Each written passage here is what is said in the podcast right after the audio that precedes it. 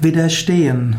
Widerstehen bedeutet, äh, sich gegen etwas wehren. Man kann jemandem widerstehen, man kann insbesondere einer Versuchung widerstehen.